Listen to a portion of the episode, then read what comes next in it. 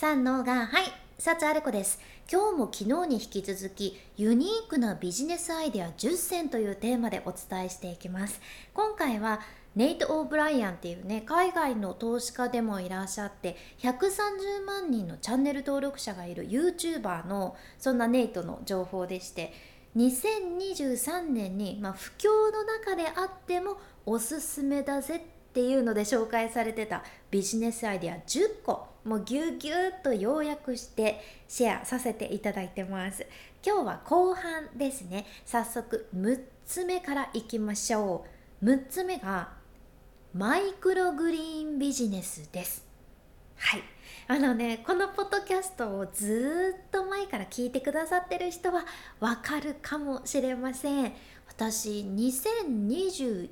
年の段階でマイクログリーンビジネスはもう今海外でもめっちゃ伸びてる市場ですよというのをこのポッドキャストでもお伝えしてたんやけど2023年の今もまだ海外ではこのマイクログリーンが人気だということなんよね。でマイクログリーンって何ぞやっていうのをまあ改めて言うと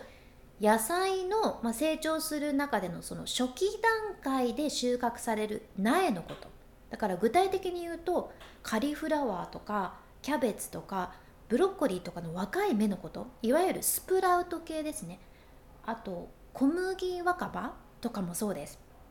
で研究によるとマイクログリーンってね抗酸化作用のあるフィトケミカルっていうのが成熟した野菜よりもなんと最大40倍も含まれているって言われてるそうちゃん。すごいですよね。40倍ですよ。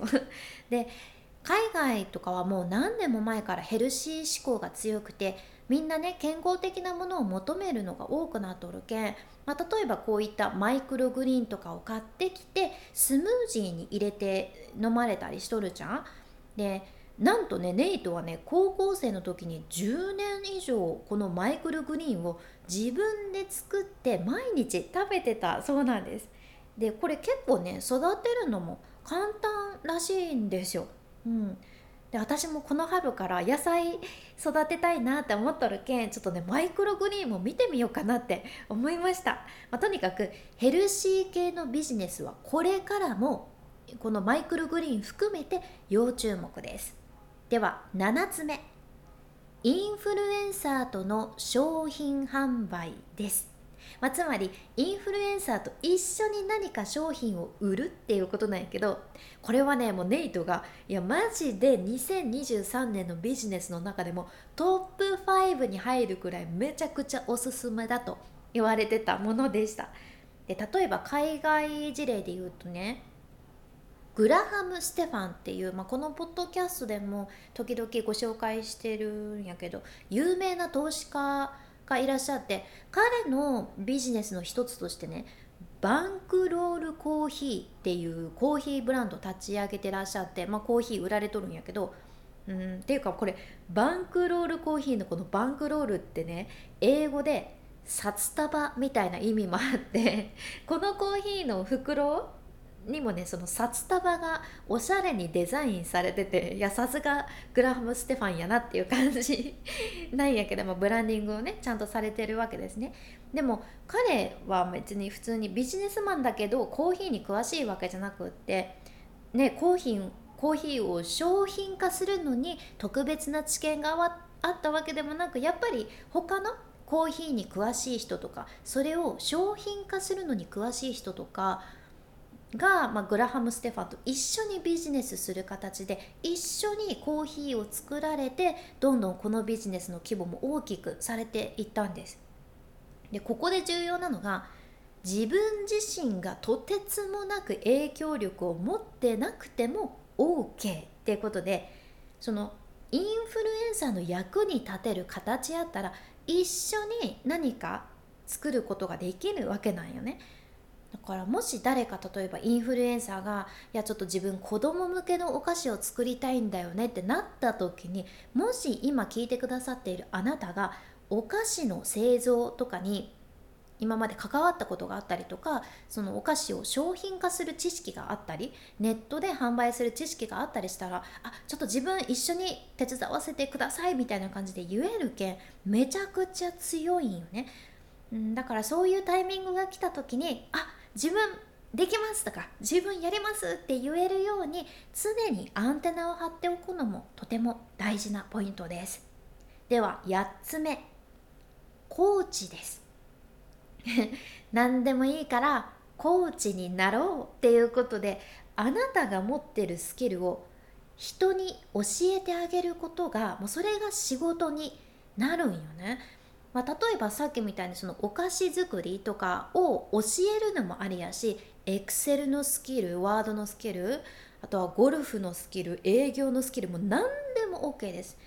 でこういう時にちょっと思っちゃうのがいやいやいや自分なんてそんななんか教える側になっていいか分かんないですし、まあ、自分のスキルを誰かが求めてくれるかも分かんないんですよねっていう風になっちゃいがちで、まあ、実は私もねずっとそれを思ってた側なんやけど2年前に私が以前ね喋る仕事をしてたから話し方っていうのを教えられますよってなった時ねあ教えてくださいって言ってくださった人がめちゃくちゃいらっしゃってびっくりしたじゃん。あ自分のスキルが誰かに役に立つんやなって感動してうん、あやっぱり求めてくれる人がいるっていうのをね自分自身学んだんですよ。すごく意外なことだったんです自分にとってはね。でしかも大事なのは私よりも話し方が上手い人なんてもうこの世の中でいくらでもいるし私よりも実績をたくさん積まれてる先輩方なんてもうもうたくさんおるわけやね。でもそんな中でも「あ幸あれ子さんに教えてほしいんです」って言っていただけたのが大きい経験だったんです。いや本当に感謝やったんやけど最初はねやっぱりすごくありがたいなと思いながらもなんで私でいいんだろう。いや他にもたくさんいらっしゃるんだけどなとか思ってた時もあったんやけど。うん。その時その時は悩んでたんだけどなんか例えば初めてピアノを習うってなった時ちょっとね厳しいとは聞いてるんだけどちゃんと世界的に活躍されてるピアノ演奏者に結構高めの料金出して習うもしくはそれともなんとなく自分に近いところにいるような存在の人で教えるのはすごく上手って言われてるような何回か SNS でもやり取りしたことあるような親しみのあるピアノの先生にまあまあな料金で習うのかっていうのを考えるとね 考えると SNS のピアノの先生を選びやすいっていうのはあるんですよ。教えてもらう側もさいやその人がどれだけ世界的にすごいのかとかそんなことよりもこっちはね教えてもらいたいっていう学びたいっていう欲だけやけん教えるのが優しくって上手とかあこの方だったら自分が楽しく学べるかもって思える方がもっと大事なんよね。つまりコーチという仕事はこれも誰にでも可能性のあるビジネスチャンスなわけなんです。これをねかなり時間とってこう喋ってるのは本当に自分が経験して思ってるからで今聞いてくださっているあなたも自分には何もないって思われてるかもしれないけどそんなことなくて料理のレシピ一つとってももうそれは大事なスキルでそれを求めてる人が必ずいるっていうことです。自分なんか掃除が得意だけど別にとか思ってる方も掃除で悩んでる人なんて世の中にいくらでもいるから需要をあの見つけに行きましょう自分で。っていうっていうことでとにかくコーチですね。こちらがビジネスチャンスです。では9つ目歴史的記念品の出品です。歴史的記念品の出品。ネイトがねなんと前にナポレオンが書いた古い手紙を購入されたそうなんやけど やっぱりこういう歴史的に価値のあるものを買うのが好きな方も世界にはたくさんいてそれを売るとすごい利益につながるっていうことなんよね。いや私もうさナポレオンの手紙って聞いただけでいやちょっと次元が違いすぎるネイトって思っちゃったんやけどいやナポレオンって手紙書くタイプやったんやって思いませんか？まあもちろん当時ネットもないやろうしメールもできんやろうしまあそっかっていう感じやけど まあそういうのがまたネットで売り買いされてるっていうのもね私あんまり知らなくてこれびっくりしたものの一つでした。でネイトがおっしゃるには例えばねあなたが古いアンティーク調の机を買ったとして、まあ、これ結構古いけど割と価値のあるアンティークな机だったとしてあなたはそれを普通の机として日常で使うわけないんやけどもしこの机をビジネスにするんやったらそういう古くていいものを販売できるサイトにその机を出品して自分がその机を買った時の価格よりも高い金額を設定して出品して誰かがそれを買ってくれるまで待つっていう形やね。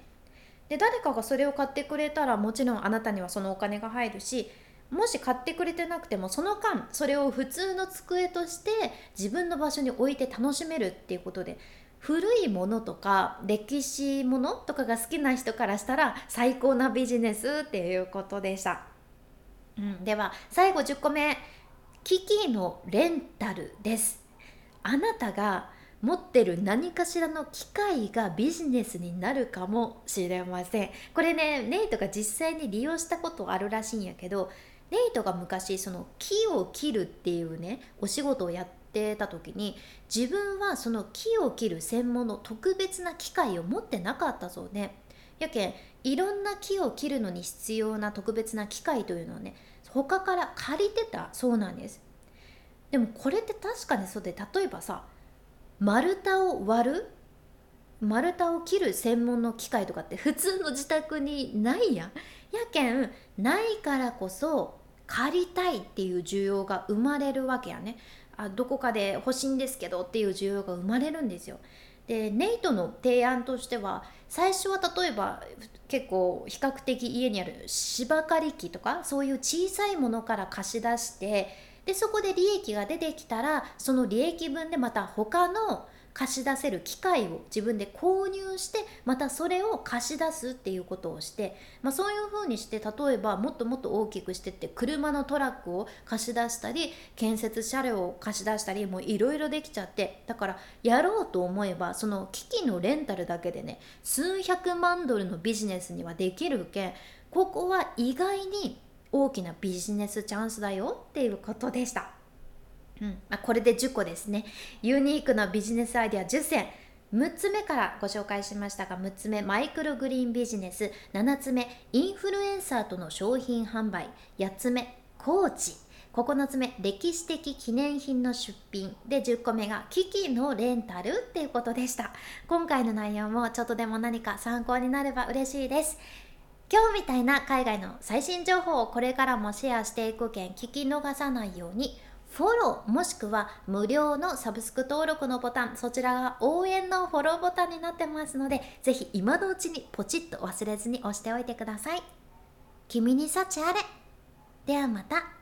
博多弁の幸あれ子でした。